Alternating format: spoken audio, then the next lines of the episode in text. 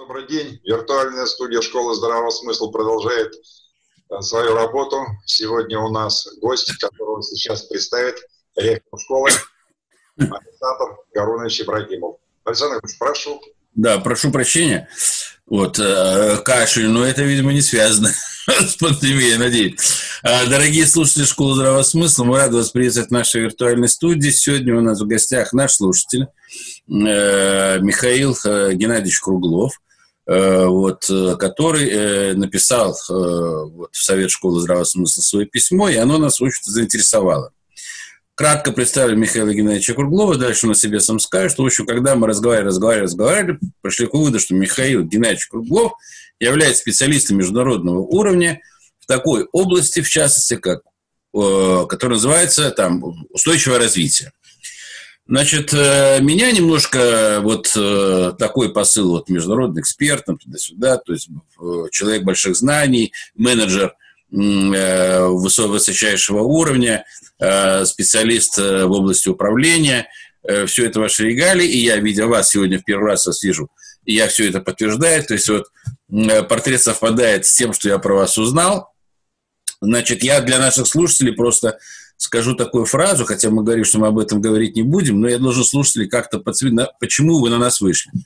Михаил Геннадьевич Круглов прислал очень, на мой взгляд, интересное письмо, касающееся расклада в большой игре.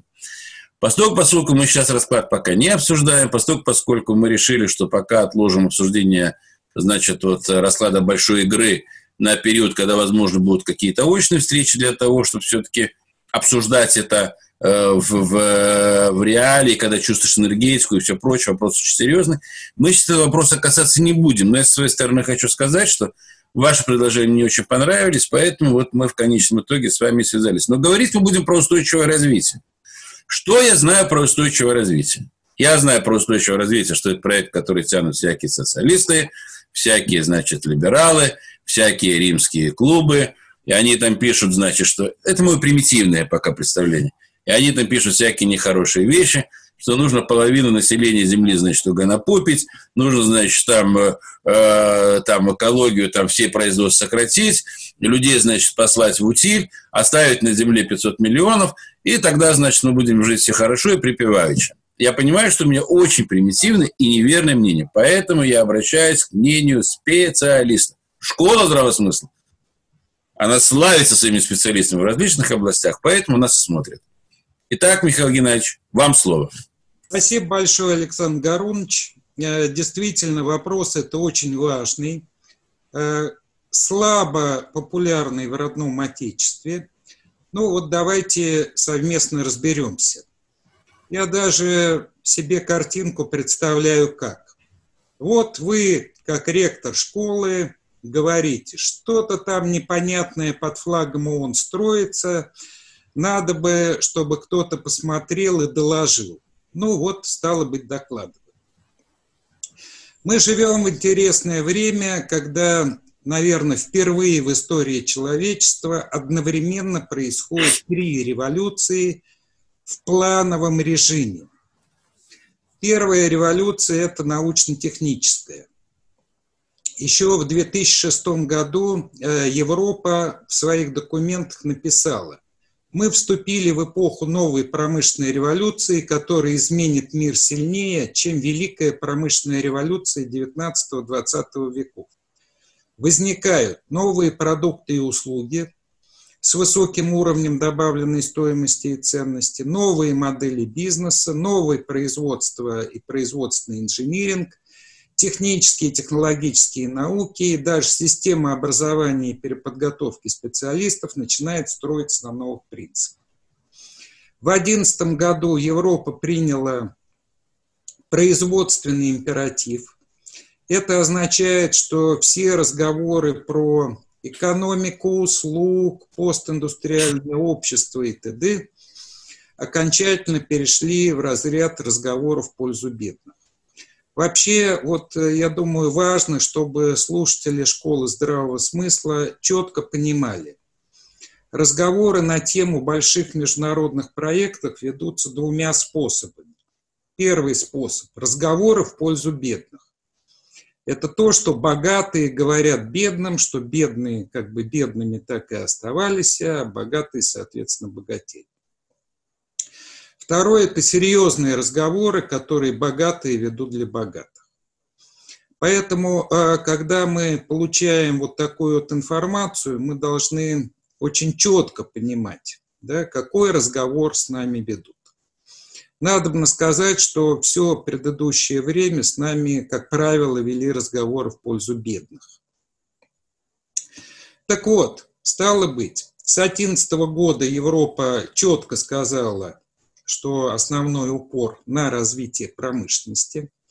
А такая умная страна, как Швейцария, еще в 2006 году написала, что современное постиндустриальное общество возможно не только при опережающем развитии промышленности, а при опережающем развитии машиностроения. Ну, швейцарцы умные, поэтому политкорректность соблюли, все правильные слова, там постиндустриальное общество и так далее, но позицию четко обозначили. А, в принципе, 2020-2021 год по плану это первая волна массового выхода на рынок новых товаров и услуг. Так что к 2023 году 40% рынка будет новый.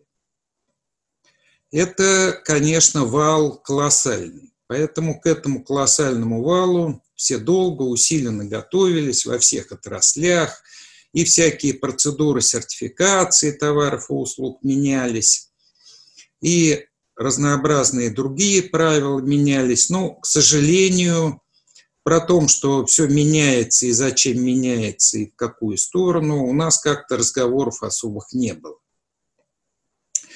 А, важно отметить, что, что э, в 2018 году, да, Э, по поводу э, игроков. Э, ключевых игрока, ну, я не беру Америку, потому что это совершенно отдельный разговор. Но ключевых игрока в Европе два. Значит, первый – это консорциум, который называется Manufacture, то есть производство будущего, Manufacturing of Future. Это в основном представители крупнейших компаний, э, то есть индустриальный сектор. Проще говоря, реальная экономика. Инициативу попытался перехватить э, Всемирный экономический форум в Давосе. Там именно родилась концепция индустрии 4.0. И, собственно говоря, вот эти вот две головы, видимо, о чем-то между собой договорились но не до конца. Важно чего? Что на Всемирном форуме в 2018 году и в 2019 году было четко отмечено, что революция тормозит. То есть крупный бизнес не спешил вкладывать деньги вот в это вот производство будущего, товары будущего и т.д., а, потому что, ну, собственно говоря, ситуация была непонятная да, вот, международные рынки, а где будет спрос, а по каким правилам и т.д., поэтому все, так сказать, тормозили. Надо бы сказать, что эпидемия коронавируса, которую мы сейчас переживаем, это вот э, как бы идеальный продвигатель идей, потому что нужно было сделать несколько вещей для того, чтобы вот этот вот самый вал новых продуктов и услуг возник во-первых, нажать на кнопку «Стоп» для существующей экономики. А, во-вторых, каким-то образом убедить, что вот эти вот э, направления э, развития, они правильные, туда нужно вкладывать деньги. Ну, собственно говоря, и все считают, что после эпидемии э, движение в эту сторону – роботизации, внедрения искусственного интеллекта, цифровизации, э, информационной безопасности там и т.д., оно будет очень мощным. Второй момент, который, собственно, предмет нашего разговора. Потому что э, нормальная революция, она включает в себя сразу несколько вещей.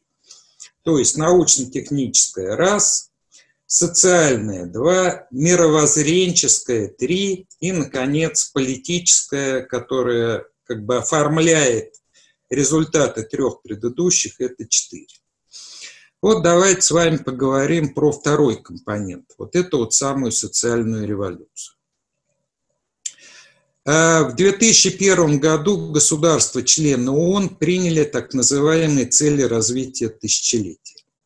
Вы совершенно правы. Их продвигал а, римский клуб.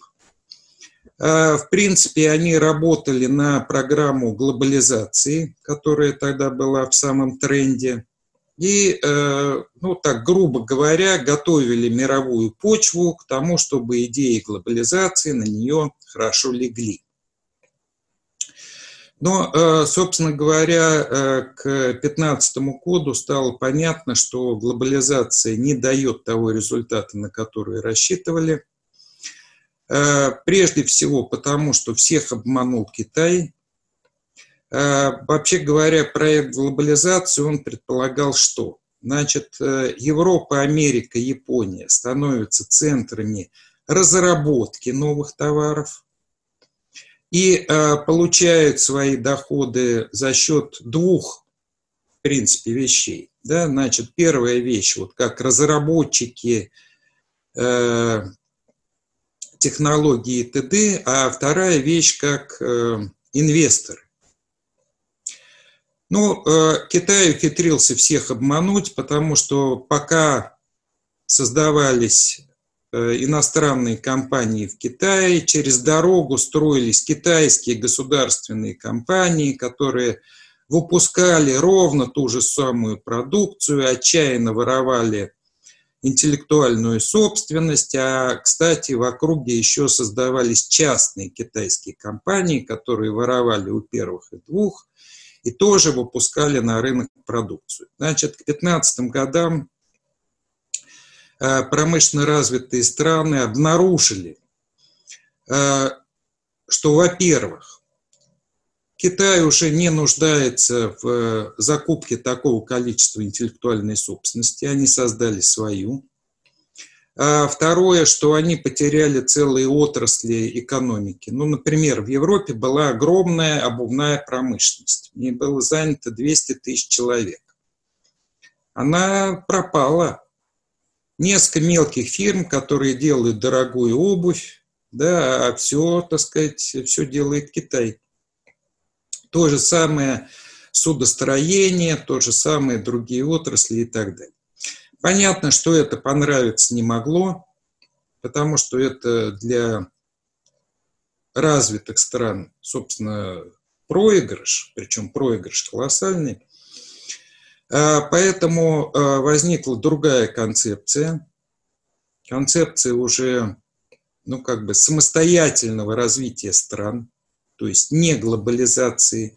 Вот э, что это будет, то ли мир макрорегионов, то ли другие какие-то модели. Вопрос сложный, я не берусь об этом судить. Но важно чего? Если э, первую программу «Цель тысячелетия» разработчик был Министерство международного развития Великобритании, ну, я думаю, тут все понятно становится сразу то э, разработчик новой программы – это социнтерн. Э, его видный деятель Антонио Гутьерреш, он был одним из инициаторов. Э, собрали очень большой коллектив специалистов. Кстати, российские специалисты приняли очень активное участие в подготовке вот этой вот самой новой программы. И 25 сентября 2015 года 193 страны, которые входят в ООН, эту программу подписали. С 1 января 2016 года эта программа действует. Здесь важно э, отметить два момента. Программе подчеркнуто, что страны будут самостоятельно разрабатывать собственные стратегии, планы и программы по устойчивому развитию.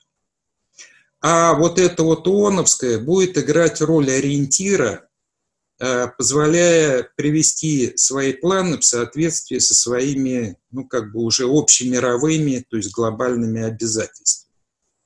Стало быть, это то, что программа ООН – это такой своеобразный социоархитектурный проект. А я обращаю внимание слушателей, что есть три большие разницы. Вот архитектурный проект, дальше строительный проект, то, что мы построили, и то, как мы это дело эксплуатируем. У нас есть масса дворянских усадеб, которые чем только не перебывали. И школами, и тюрьмами, и т.д.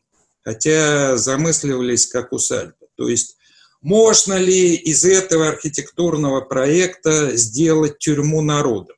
Увы, можно. А можно ли сделать дворец Шахеншаха? Тоже можно. А можно сделать э, светлое будущее для всего человечества. И это, оказывается, можно. То есть мы должны вот, вот это вот очень важный элемент, в отличие от целей тысячелетия, которые вот просто как бы всем навязывались, да, всем говорится, люди, вот вам концепция новой социальной архитектуры, а вы на основе этой концепции выстраиваете сами. Следующий важный момент. На рубеже 5-10 годов Э, все наши конфессии написали свои программы социального служения. Русская православная церковь написала, утвердила свое. Духовное управление мусульман России написало, утвердило свое. Э, не знаю, как называется у иудаистов, но тоже есть, и они тоже написали свою, и баптисты написали свою, и, э, наверное, точно не знаю, но предполагаю, есть такая у буддистов и так далее. То есть, вообще говоря, вот то, что глубоко уважаемый Андрей Девятов называет мандатом неба, на это дело есть, потому что если мы прочитаем все вот эти вот самые концепции, они, ну, очень похожи на то, что в 2015 году подписала ООН другими словами, с цитатами из Библии, Корана, там Торы и т.д.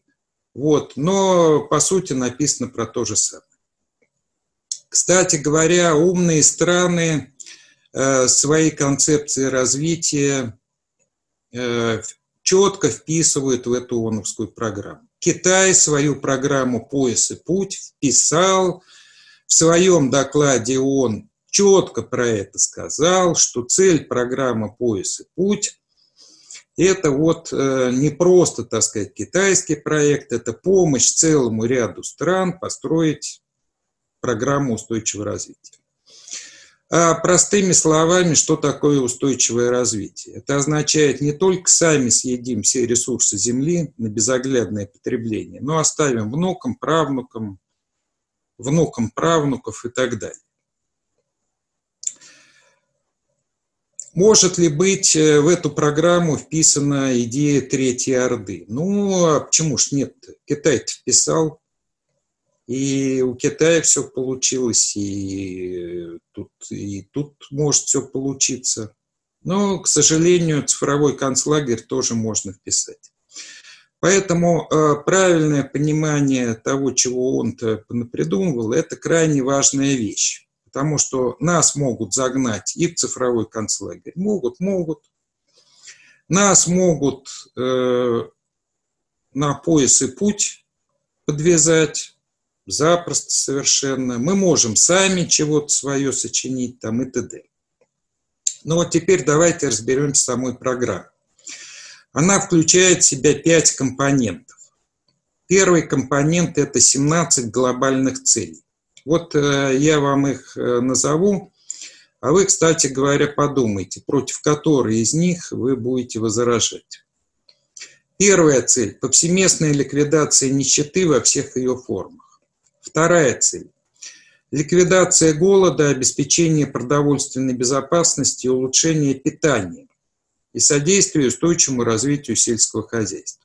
Ну, у нас прям голод-голод, конечно, нет – это скорее для стран Африки, Азии, но про продовольственную безопасность, улучшение питания, конечно, актуально.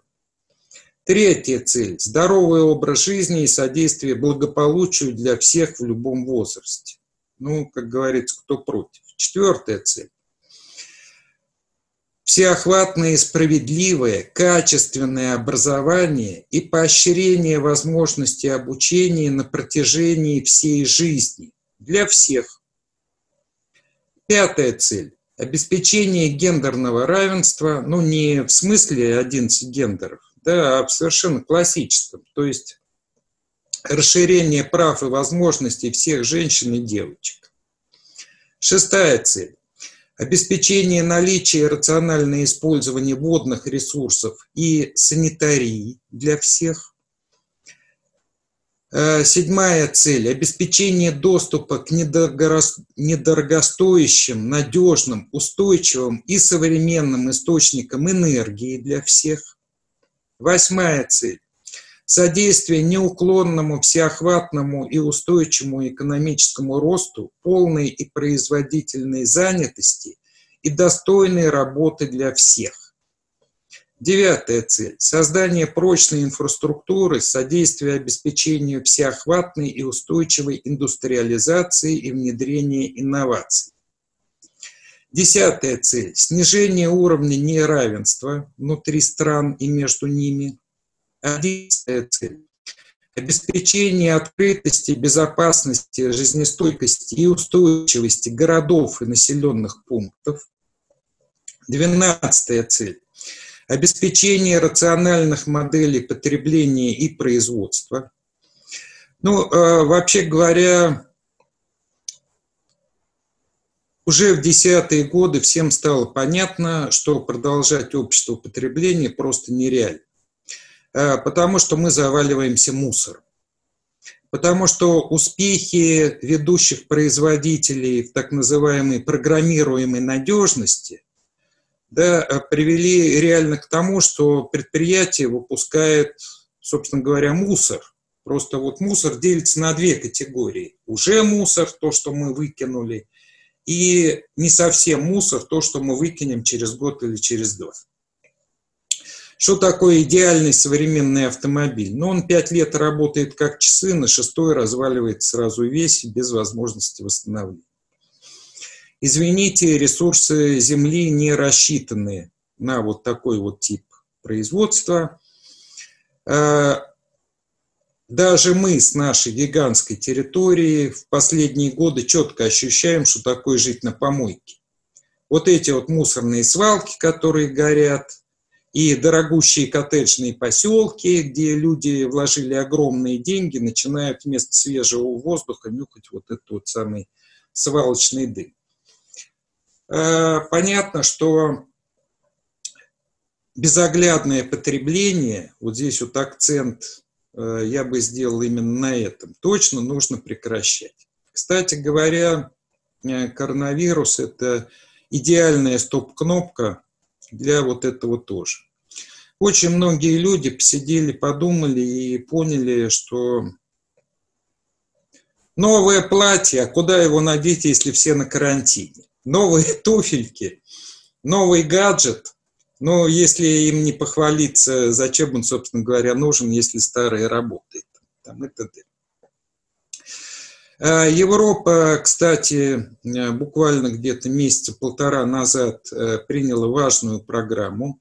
Они обязали производителей бытовой техники минимум 10 лет э, производить запчасти, потому что, вообще говоря, Э, вот это вот выкидывание вполне еще работоспособных телевизоров, холодильников и т.д., э, потому что вышла новая модель и хочется поменять, это явление массовое, извините, это надо же куда-то перерабатывать, а это совсем непросто. Стало бы 10 лет, ничего потерпим, да, вернется в промышленно развитые страны такая забытая вещь, как ремонт техники. Э, вы извините, в развитых странах Европы что-нибудь отремонтировать э, практически нереально. Дешевле выкинуть. Вот э, в стране Бельгии есть два важных праздника. Это дни, когда можно выставить за порог вот эту вот технику, потому что в, обычной, в обычном варианте каждому человеку даются талоны, и вот на основе этих талонов он имеет право вывести это все на специальные полигоны и там сдать. Если у тебя мусора много, а талона нету, ну извини. Да, терпи. Вот, поэтому дни, когда можно просто так э, выставить и э, муниципальные службы собирают, это праздник. Тринадцатая цель – принятие срочных мер по борьбе с изменениями климата и его последствиями. Ну, насчет изменений климата вряд ли мы можем что-то сделать, это как бы отдельный разговор. Э, вообще говоря, у нас э, вот все эти киотские протоколы и так далее, мне кажется, совершенно неправильно воспринимают. Э, я хочу напомнить, что придумали это дело две умнючие головы. Это президент США Уильям Фрэнсис Клинтон и его вице-президент Эл Гор.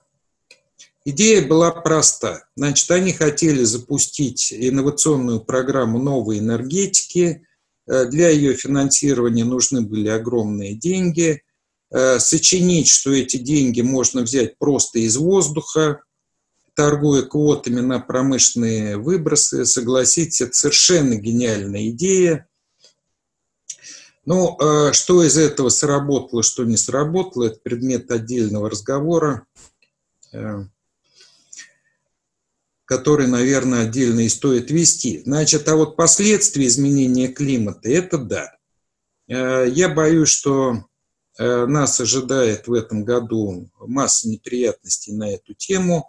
Уже, так сказать, по поводу засухи разговоры начались. 15. Ой, 14. Сохранение и рациональное использование океанов, морей и морских ресурсов. 15. То же самое экосистемы суши. 16. Миролюбивое и открытое общество, доступ к правосудию для всех и создание эффективных, подотчетных учреждений на всех уровнях. И, наконец, 17 укрепление средств достижения устойчивого развития и активизация механизмов глобального партнерства в интересах устойчивого развития. Значит, э, понятно, что поворот на такой путь, он требует мобилизации. Вот эта вот 17-я цель предполагает, что государство, бизнес и общество в едином порыве согласованно занимаются вот этими самыми вопросами устойчивого развития, потому что без такого глобального партнерства это все нереально. Вот эта вот часть, то есть 17 целей, это э, часть э, более-менее известная, э, в том числе и у нас в стране. А вот следующие компоненты, они, к сожалению, гораздо менее известны. А второй компонент – это новое понимание национального богатства. Мы привыкли к тому, что богатство страны – это богатство экономическое. То есть валовый внутренний продукт, валютно-финансовые резервы там, и так далее. А идея ООН какая? Что это не все. Сюда нужно обязательно включить природный капитал, причем это не только месторождение полезных ископаемых. Природный капитал, извините, это и красивые ландшафты тоже. И социальный и человеческий капитал.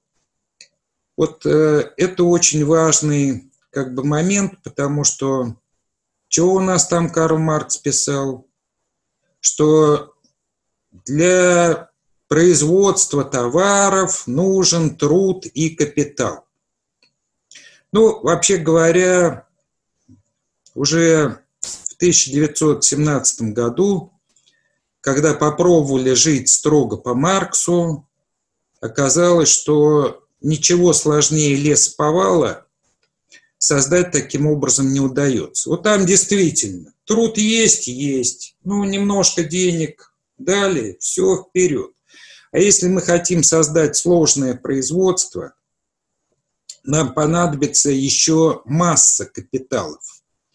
Нам понадобится инфраструктурный капитал, то есть здания, сооружения, станки, программное обеспечение, связь, линии связи, транспорта, инженерные сети и т.д.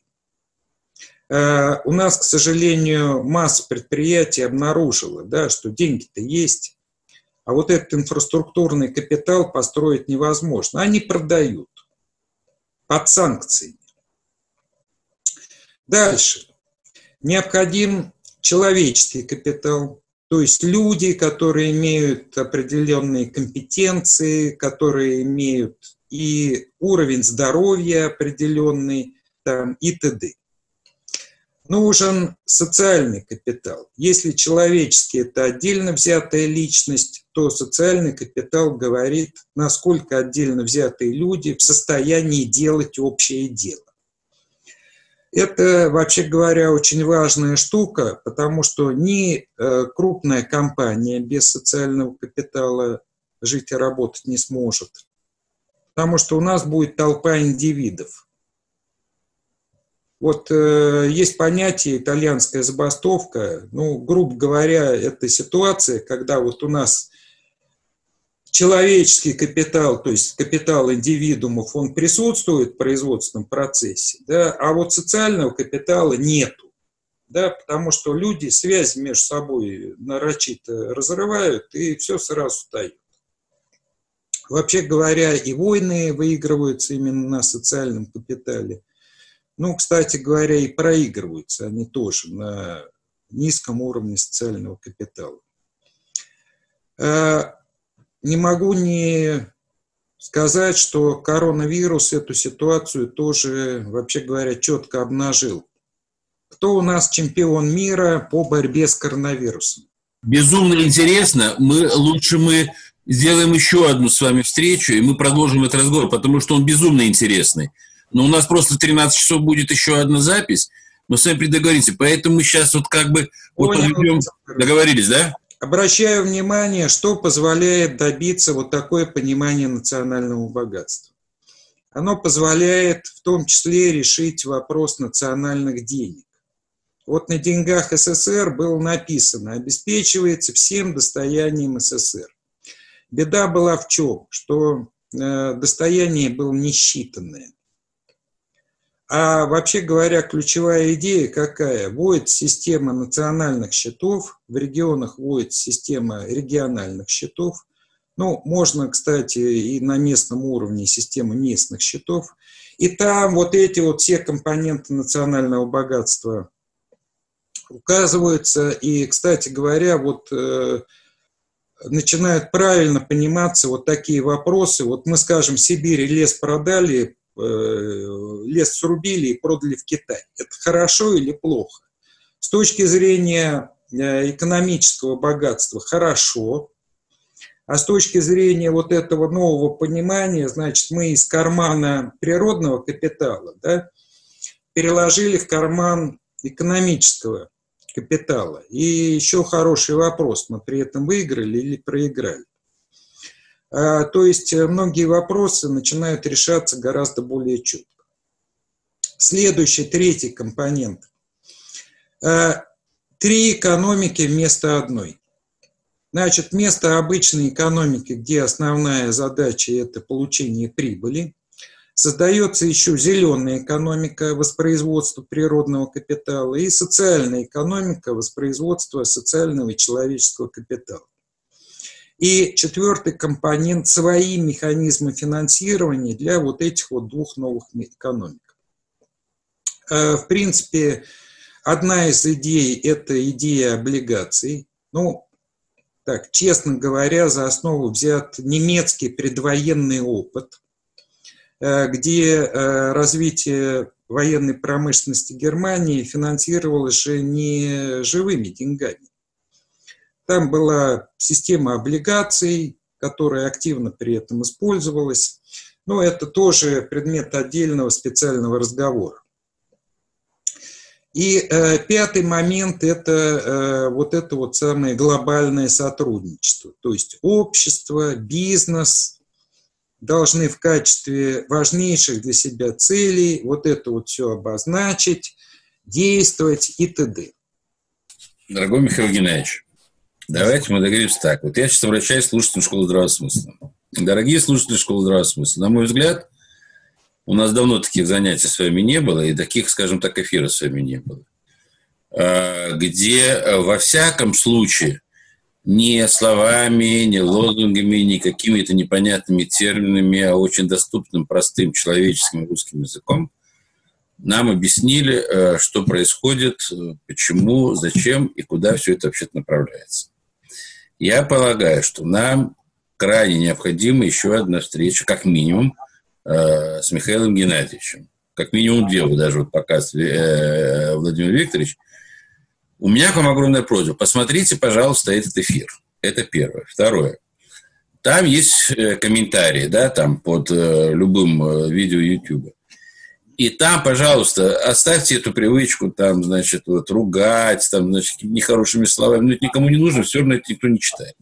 И это никак на нас не воздействует.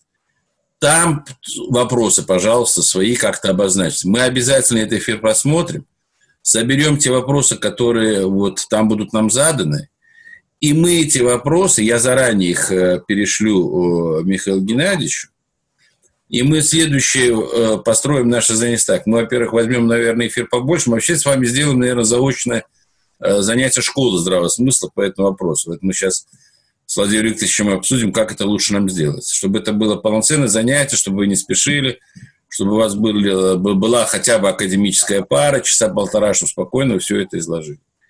И мы тогда вас обязательно оповестим о том, что происходит. Мы сделаем специально анонс по нашей сегодняшней встрече. Мы это анонс дадим в рассылках и в наших сетях. Мы призовем всех, чтобы вы обязательно эту передачу посмотрели. Потому что, еще раз говорю, по глубине вот, и по понятности того, о чем вы говорите, без хотелок, без вот этих желалок, как говорит э, Владимир Викторович, без излишних эмоций, э, картина предельно ясная.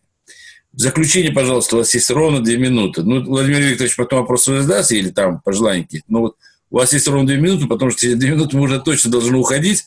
Вот как заключение нашему сегодняшнему, скажем так, вводному курсу – и мы на сегодня пока прекращаем. Ну, спасибо огромное. Конечно, потрясающе. Так. Уважаемые коллеги, вот э, в заключении хотел, э, во-первых, предложить, что давайте в комментарии э, я вышлю ссылки, на которые полезно слазить, чтобы посмотреть своими глазами, да, вот материалы вот эти вот самые ОНовские там и т.д. Второй момент. Что бы я еще хотел сказать? Ну, про нас. Про нас. Э, хотел обратить внимание, что, во-первых, на основе вот этой ООНовской программы президент наш Владимир Владимирович Путин подписал в 2018 году свой майский указ. В нем он обозначил национальные цели Российской Федерации, ну, собственно говоря, как вот и предлагалось, да, и запустил национальный проект. Важно э, вспомнить, э, здесь можно об этом отдельно как бы поговорить, э, есть о чем, но важно еще напомнить вот чего, что в июне да, уже 2019 года значит, произошло три важных события. Первое важное событие. В интервью Financial Times э, Путин сказал о том, что глобализация закончилась. Ну, все мировые лидеры сказали «уф», наконец кто-то осмелился и сказал. Но, вообще говоря, по правилам игры, значит, если ты сказал, что старое закончилось, покажи новое. Буквально за 10 дней до этого Путин показал, то есть перед этим он провел Петербургский экономический форум, куда пригласил Гутьеша, э, который сам открывал речь, сказал, и обращаю ваше внимание, что форум назывался «Формируя повестку устойчивого развития». Значит, наш президент да, не просто на мировому сообществу обозначил, какой путь развития он считает правильным. Э, понятно, что у нас есть масса людей, в том числе во власти, для которых эта программа – это нож острый, потому что, ну, тоже предмет отдельного разговора. И вот э, что, мне кажется, хорошо бы сделать на будущее, да, вот, вот с этими самыми программами. Э, заняться стыковкой проекта третьего, третьей Орды и вот этой вот самой программы устойчивого развития. Они стыкуются? Да, конечно. Вот э, попробовать хотя бы на пальцах э, прикинуть, как это все происходит. И вот здесь, вот, мне кажется, очень важный был бы момент, это именно для слушателей, подумать. А вот идеальное поселение да, в рамках этого проекта, вот как бы оно выглядело? Да? Вот э, мне кажется, что это очень хорошее и плодотворное направление работы. Спасибо всем большое. Спасибо вам огромное. Владимир Викторович, вам э, слово в заключение я даю. Знаете, почему, Александр Горович, вам было безумно интересно? Почему? Я вам объясню. Потому что Михаил Геннадьевич относится к редчайшей породе людей, который обладает даром популяризаторства. Он очень сложные вещи объяснил очень популярно. Это как вот есть такая вот серия книг для чайников. Вот он для чайников объяснил сверх э, вещи, поэтому будем ограничиваться в нашей просьбе э, одной еще встречи, двумя или тремя, э, а просто попросим его, так сказать, обязательно встретиться. А новую Орду давайте в покое оставим. Давайте лучше евразийский проект э, стыковать э, с услышанным.